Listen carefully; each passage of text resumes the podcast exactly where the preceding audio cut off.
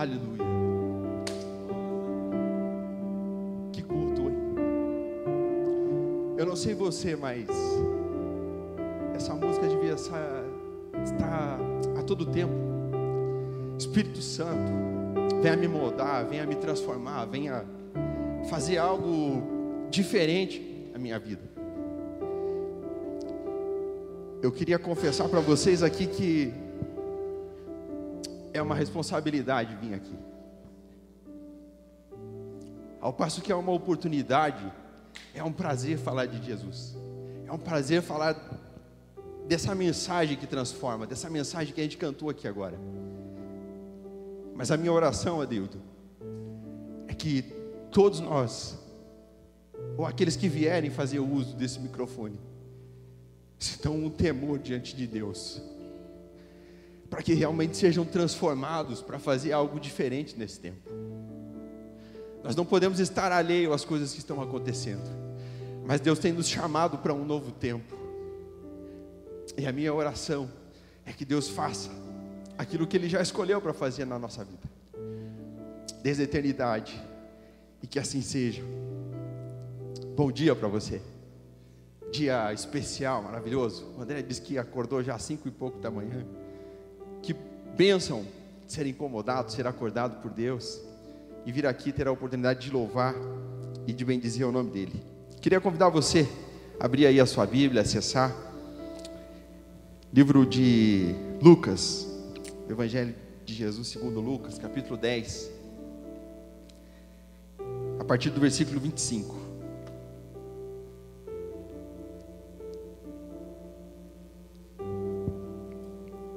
Uma parábola muito conhecida de todo mundo, uma parábola que nos confronta.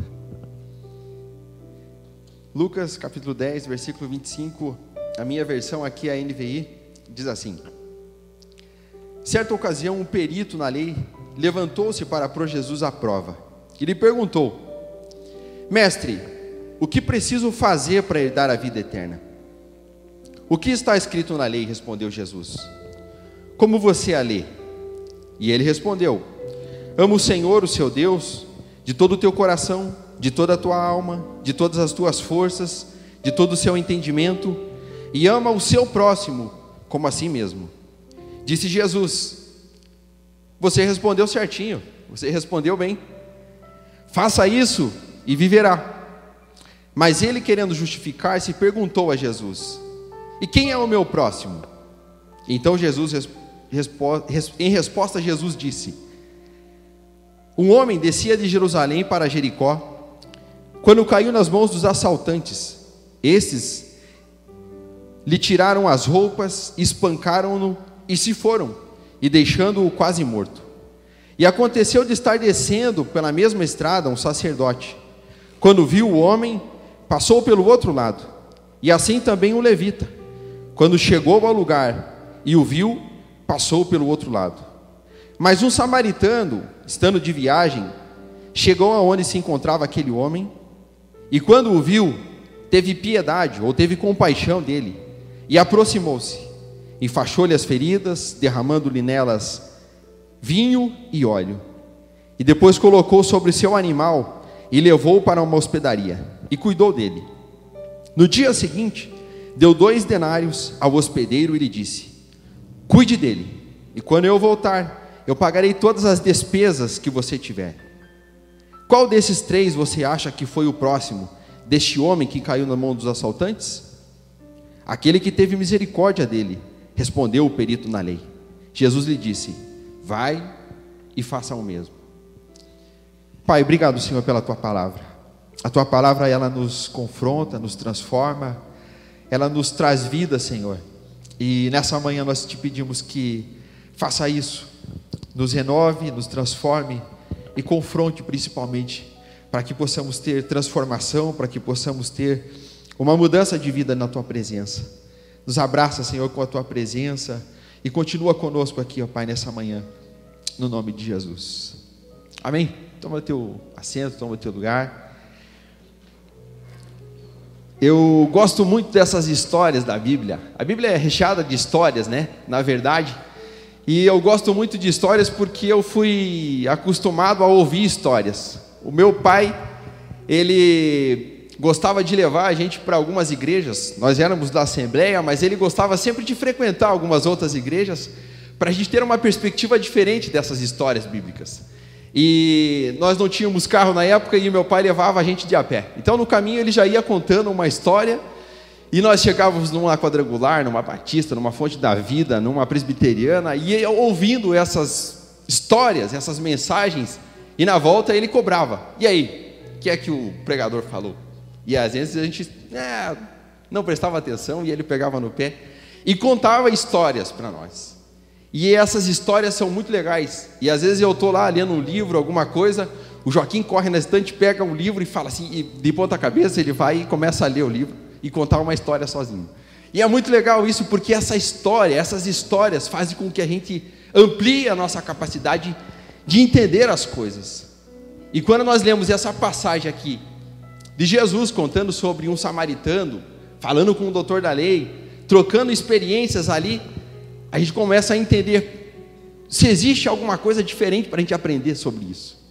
E quando a gente para para entender um pouquinho sobre as inteligências, aqui no MAP a gente tem bastante gente capacitada para falar sobre isso, né? Então eu não vou me aprofundar muito nelas, mas eu queria esbarrar em algumas delas aqui para a gente entender um pouquinho mais sobre essa mensagem de Jesus com esse judeu e nessa história do samaritano. Uma das inteligências que a gente tem hoje aí é a inteligência racional, né? O Gardner fala das múltiplas inteligências. Então tem uns que têm inteligência musical, consegue se desenvolver na música, outro da linguística, outro da matemática. Essa eu não sou tão bom, mas tem gente capacitada para isso. E a gente vai partindo para essas inteligências que são a chamada a inteligência racional. Depois a emocional, que está muito em voga, né? Qualquer coisa que você clica aí é inteligência emocional. Você pode, você consegue, o autoconhecimento, o autocontrole e por aí vai. E a base dessa inteligência emocional é o autoconhecimento. Então, quem sou eu? Da onde eu vim? Para onde eu estou indo? Quem, quem sou eu nessa nessa viagem aqui. A próxima inteligência, o Adeildo fala muito bem disso aqui, a inteligência espiritual, né? Segundo os cientistas aí que estudam, é um ponto de Deus no nosso cérebro, que traz para nós aqui a responsabilidade pelas experiências espirituais na vida da pessoa. A busca por um significado, pelos valores, um propósito de vida, tem que ter sentido acordar às 5 horas da manhã. Tem que ter sentido acordar na segunda-feira e ir até na sexta-feira trabalhar e fazer um monte de coisa. Se não tiver sentido, se não tiver significado, não tiver propósito, não está valendo a pena viver. A vida precisa ser vivida. E a outra é uma inteligência social. Porque aí quando a gente parte dessas inteligências, a gente começa a se relacionar de uma forma muito mais consistente, uma forma muito mais tranquila. E a inteligência social, a base dela é a empatia. E aí é muito legal quando nós falamos de empatia. Porque o conceito do senso comum é o quê? Se coloca no lugar do outro, né? Vai lá, se posiciona, tenha compaixão, tenha piedade, tenha um olhar diferente para a pessoa. E nós, como, como cristãos, deveríamos ter esse olhar um pouco mais profundo. E a empatia é muito legal, porque aí as pessoas dizem, ah, eu sou uma pessoa empática. Ou despertamos, né? o interesse dos outros. Ah, seja mais empática. Olha, temos aqui um problema, temos aqui uma situação, temos a pandemia, temos tanta coisa acontecendo. Então, nós precisamos ser mais empáticos. Mas o que realmente é a empatia? Como é que a gente consegue realmente ser empático com as pessoas? Três aspectos aqui. O primeiro é o cognitivo. Se você não entender como uma pessoa pensa, raciocina, interpreta, qual é a cosmovisão que ela tem em relação ao mundo, você não consegue ter empatia. Você não consegue se conectar com essa pessoa. O segundo é o afetivo. E olha que legal, você precisa sentir a dor do outro. Quando nós falamos de se colocar no lugar do outro, normalmente nós se colocamos a partir da nossa visão de mundo, a partir do nosso umbigo. E aí é fácil, né, se colocar no lugar do outro, porque daí eu vou tratar o outro como eu gostaria de ser tratado, e não como ele precisa realmente ser tratado. E aí o afetivo, ele diz para a gente sentir a dor do outro. O que, é que ele realmente está sentindo? E essa afetividade, ela sugere para nós intimidade. Só que a intimidade exige que nós sejamos intencionais. E para ser intencional, vai levar tempo. Não tem como você parar para sentir a dor do outro sem gastar tempo com ele. Não tem como fazer isso. Não tem como você desenvolver a afetividade sem ser intencional. E por último, uma ação correta, a atitude correta. Se você não entender a lógica dele, se você não se conectar pela afetividade, sentir a dor dele, a tua atitude possivelmente não vai ser coerente. E aí ele diz assim, ó, que nós precisamos ter uma atitude coerente, intencional. E sabe qual que é a principal? Tem que ser verdadeira.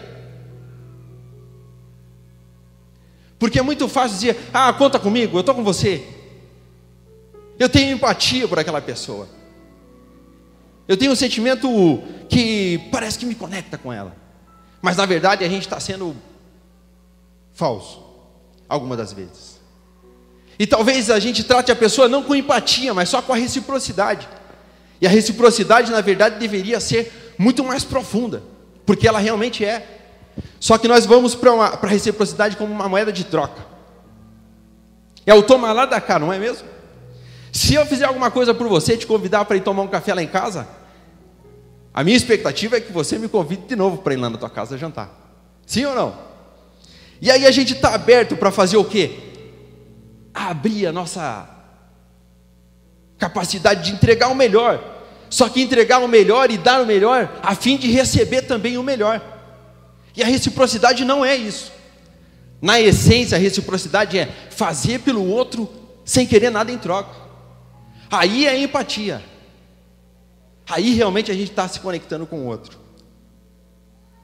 E essa reciprocidade ela vai escalonando dentro do nosso tempo, até se tornar algo que a gente vai fazendo a troca, além das coisas boas, de, de fazer uma troca de você ir na minha casa, eu te levar na, na, na sua, e por aí vai, a gente fazia essa, essa relação de troca, até as guerras. Porque ninguém vai atacar o outro, ou não vai revidar se não acontecer uma troca. É muito simples.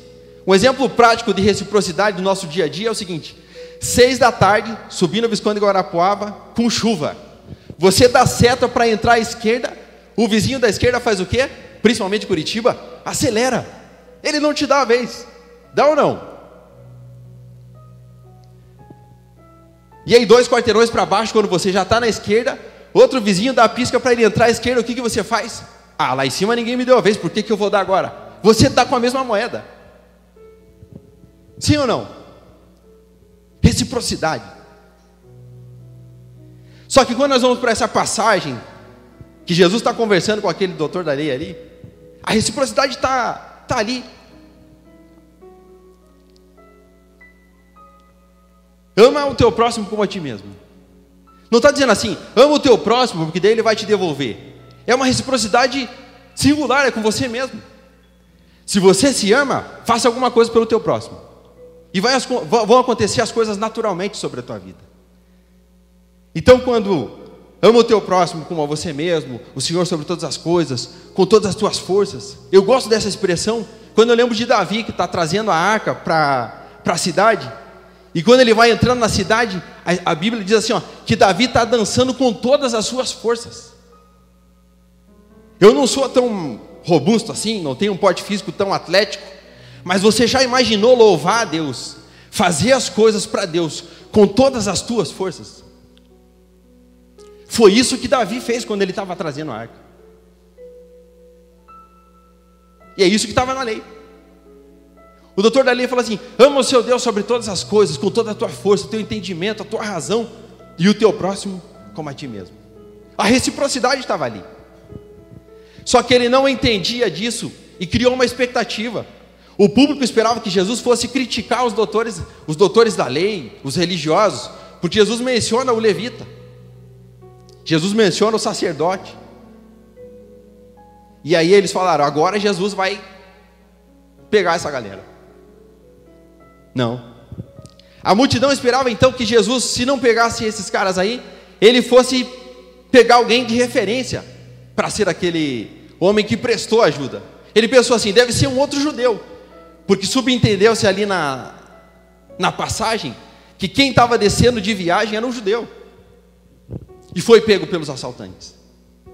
E aí alguém pensou assim: vai ser um outro judeu que vai pegar, que vai parar, vai dar uma atenção, que vai curar o amigo e vai levar até onde ele precisa. E não era um judeu. Era um samaritano. E é por isso que todo mundo para e fala assim, cara, o que é que Jesus está falando aí? Samaritano e judeus não se davam. Eles eram arqui-inimigos, eles eram. Se um pudesse matar o outro, eles faziam. Só que Jesus não quer ensinar essa reciprocidade a partir desse ponto de vista deles. Ele poderia ter usado um outro judeu para fazer aquilo ali. Ele poderia ter usado um samaritano que estava descendo de viagem e um judeu parou. Ia ser louvável, ia ser maravilhoso. Puxa, olha aí, o judeu está cumprindo a lei. O judeu está amando o próximo. Ia ser um herói. Ia massagear o ego deles, com certeza. Só que Jesus pega o vilão. Jesus pega o samaritano, diz assim: ó, o samaritano parou para ajudar o judeu. E aí eles ficam perplexos e parados naquela situação. E naquele momento Jesus usa uma expressão muito bacana: bom samaritano. E aí os judeus ficam doidos, porque tem como ser um samaritano bom. É como se nós falássemos hoje um assassino bom, um bom terrorista. É contraditório. E Jesus vai fazer isso. E aí ele para um pouquinho para responder aquela pergunta daquele doutor da lei. Se você olhar um pouquinho as histórias dos evangelhos, somente duas vezes alguém para e pergunta para Jesus: Jesus, o que é que eu faço para herdar a vida eterna? Primeiro foi o jovem rico que pergunta para Jesus. E aí Jesus falou: oh, faz o seguinte, vende tudo que você tem, dá para os pobres e me segue. Toma a tua cruz e me segue. Toma uma decisão aí e me segue. E a segunda vez é nessa passagem aqui, que o doutor da lei está confrontando Jesus e perguntando: o que é que eu faço para dar a vida eterna? Eu conheço da lei, eu sou um estudioso da lei, eu sei o que é que precisa ser feito, mas além disso aqui, tem algum segredo? extra.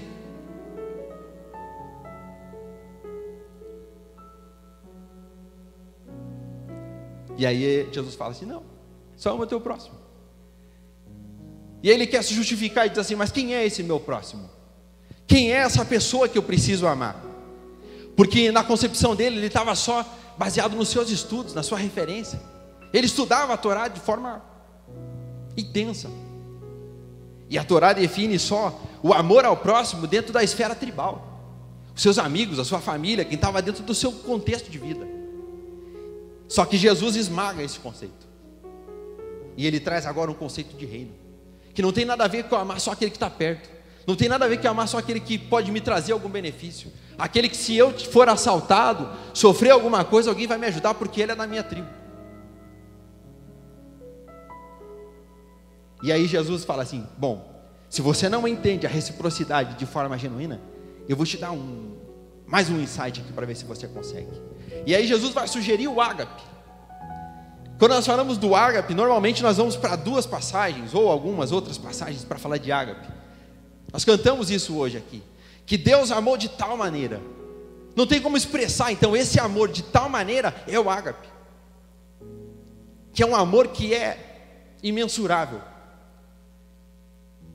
A outra passagem é quando Jesus está. Jesus ressuscitou, vai lá na beira da praia, faz um braseiro, está fazendo um churrasco.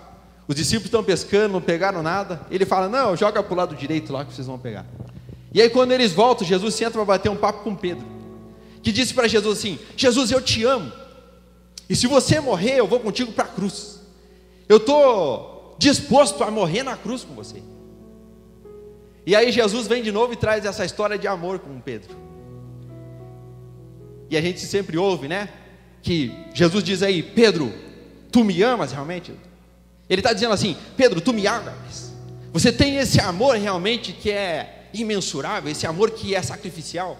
Você tem realmente esse amor? E aí Pedro arrependido diz assim: Ah, eu te filéus. Eu só tenho um amor de amigo, eu só tenho um amor de, de admiração por você. Eu te gosto muito, Jesus. E aí Jesus de novo, Pedro, tu me amas. Aí Pedro, não, eu te filéus. E por último aí Jesus fala, Pedro, tu me amas? E Pedro fala, sabe que eu não tenho essa capacidade, Jesus, de te amar de forma incondicional. E aí Pedro é transformado naquele momento. Porque ele tinha abandonado, ele já tinha voltado para a pesca.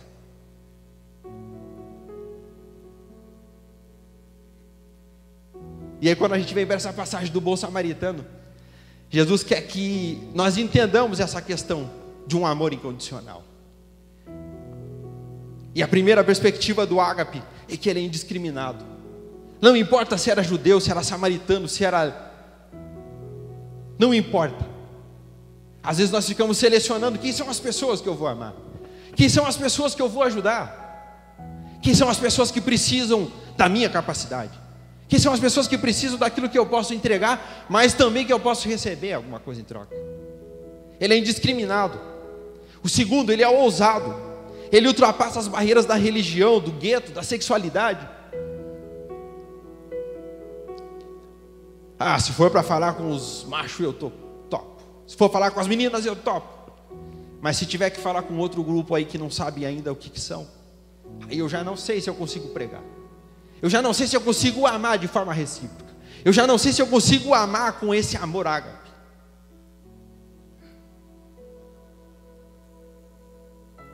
O terceiro, ágape é inconveniente. O sacerdote e o levita passaram ao lago, passaram longe. Sabe por quê? Porque se o sacerdote, se a sombra do sacerdote passasse por algum morto, por algum enfermo, ele se tornaria impuro. Então ele passa ao largo, ele passa longe. O levita também fala: Não, eu estou indo lá prestar o serviço no reino.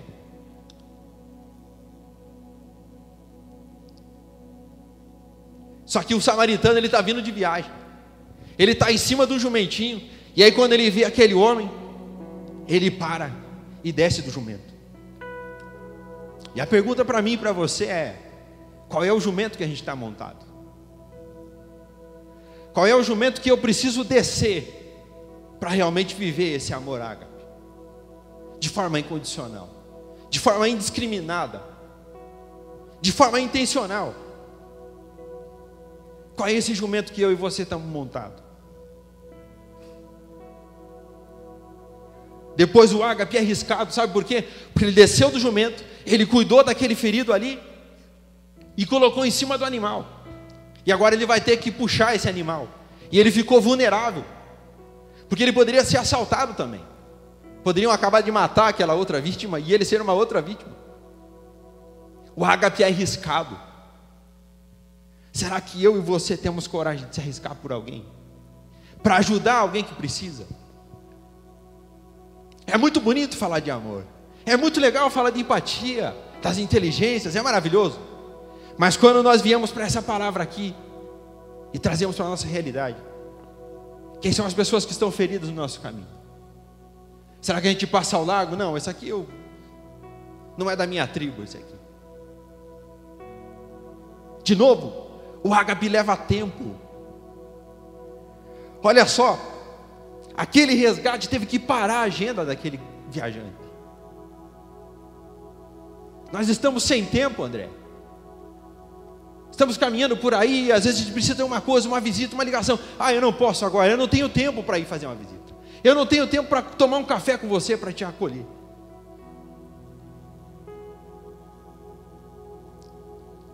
Leva tempo. Para viver o ágape, para ser empático, para ter compaixão, para viver essa reciprocidade genuína, requer de nós tempo, exige tempo. Será que eu consigo parar a minha agenda? Será que você consegue fazer uma pausa no teu dia? Para estender sobre esse amor ágape, estender esse amor sobre as pessoas. Aquele viajante era um samaritano. Ele olhou um judeu e ele falou assim: Não, eu vou descer do meu jumento. Eu não posso passar aqui sem. De repente ele olhou a agenda dele e falou: Puxa, mas eu tenho horário, eu tenho compromisso, eu tenho uma atividade, eu tenho uma reunião, eu tenho um negócio para fechar. Mas ele para tudo e diz assim: Eu não posso deixar esse semi-morto aqui. Eu preciso restaurar ele. Eu preciso curar as feridas. Eu preciso derramar sobre ele o vinho. Eu preciso derramar sobre ele o óleo.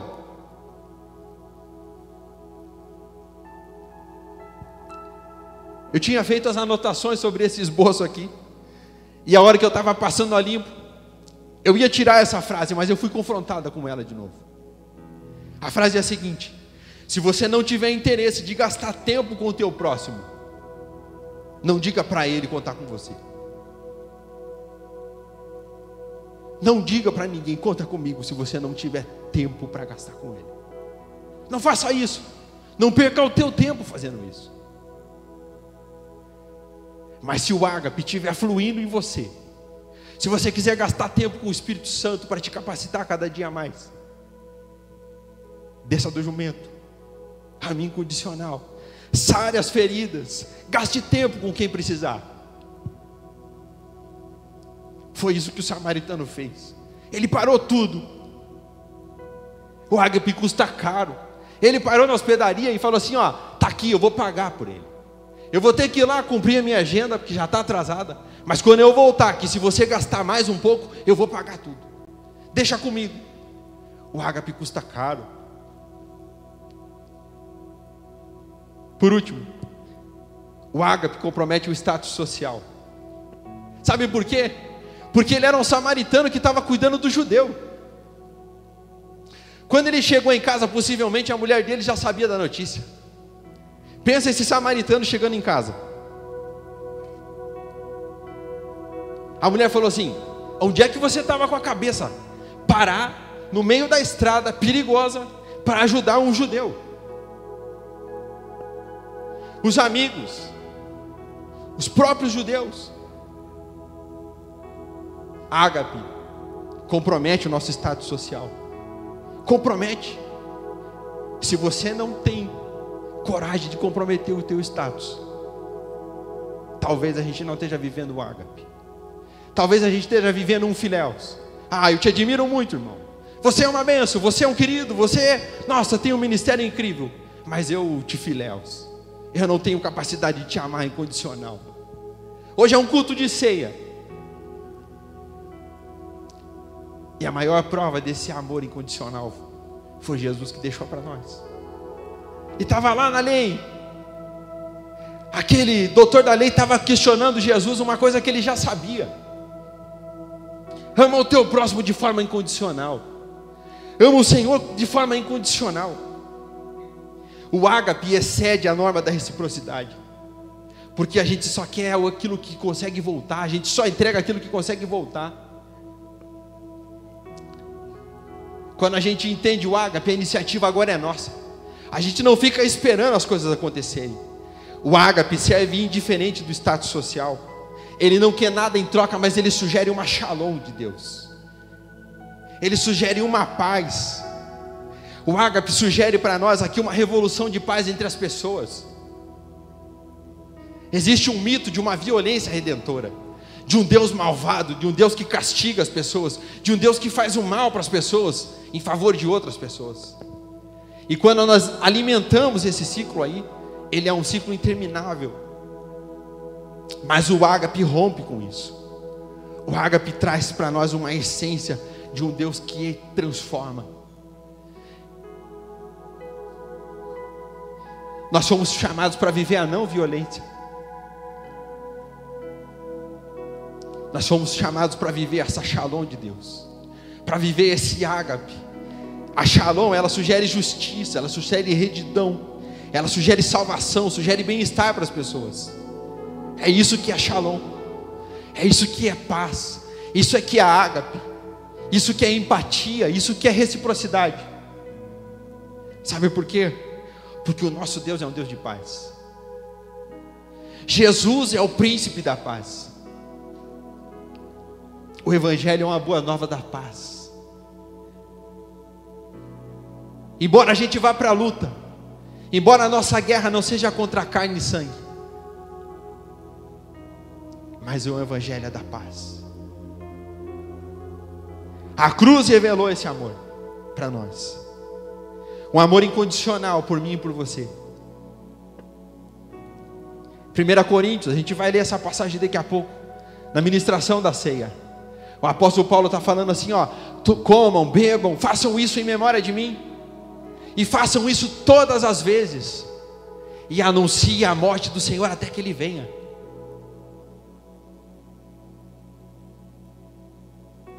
Se eu e você trocarmos a morte por ágape, Anuncie o ágape.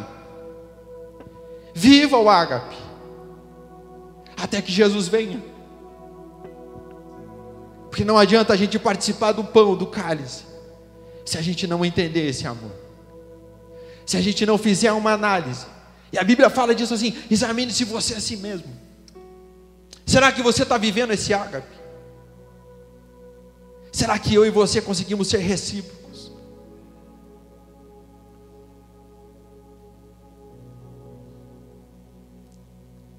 Ágape ou só reciprocidade? Será que nós só queremos alguma coisa em troca? Ágape é indiscriminado. Ágape leva tempo. Ágape exige de nós. Ágape faz com que a gente tenha que parar todas as coisas para fazer uma ligação, para dar um conselho, para tomar um café com alguém, para dar uma palavra para alguém. Que o Senhor nos ajude nessa semana, nesse próximo mês, nessa segunda metade do ano. Nós estamos entrando na metade do ano, segundo semestre. Alguém falou que tinha um grupo que estava muito motivado no começo do ano e de repente começou a baixar o giro, começou a baixar a intensidade. E a pergunta para nós aqui: será que nós estamos nessa mesma intensidade? Ágape. Aquele samaritano parou tudo. E eu acredito que Jesus está convidando a gente para parar tudo. Começar de volta. Começa da onde você parou. Começa da onde você parou.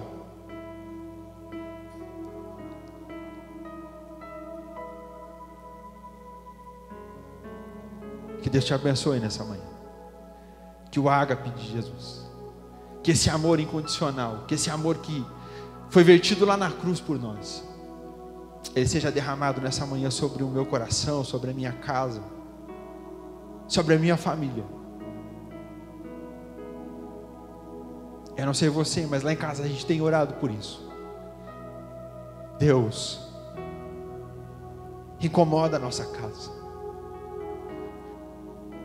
A última mensagem que eu ministrei aqui, qual é a tua guerra? Se você está vivendo uma vida tranquila, vai buscar uma guerra para você lutar. Vai buscar alguém para você demonstrar esse ágape. Vai procurar alguém no caminho para você demonstrar empatia. Vai ser recíproco com alguém. Porque essa mensagem da cruz, esse é o convite que Jesus fez lá na cruz para mim e para você. Ele disse para Pedro: Pedro, você tem coragem de viver esse evangelho de forma a morrer por ele? E Pedro disse: Tu sabes, Jesus, que talvez eu não tenha capacidade, mas se o Senhor me ajudar, eu consigo. Curva a tua cabeça, feche teus olhos. E nós vamos orar para que esse ágape invada o nosso coração. Pai, nós te louvamos.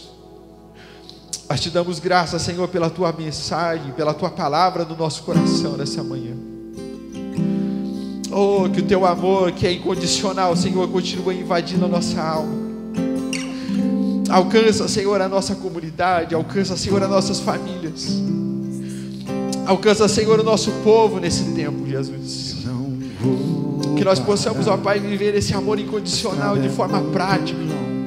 Todos os dias, ó Deus não apenas de uma forma que queremos receber algo em troca, Senhor, mas que o Senhor possa nos conduzir a algumas batalhas que nós não estamos vivendo, a amar pessoas que nós não estamos amando, Senhor, que estão ao nosso lado, que nós não tenhamos olhar para a conveniência, para o status, ou para quem são, mas que nós possamos, com o Teu amor, confrontar e trazer uma esperança, uma perspectiva da vida eterna, Senhor que é isso que nós vivemos em Ti, Pai.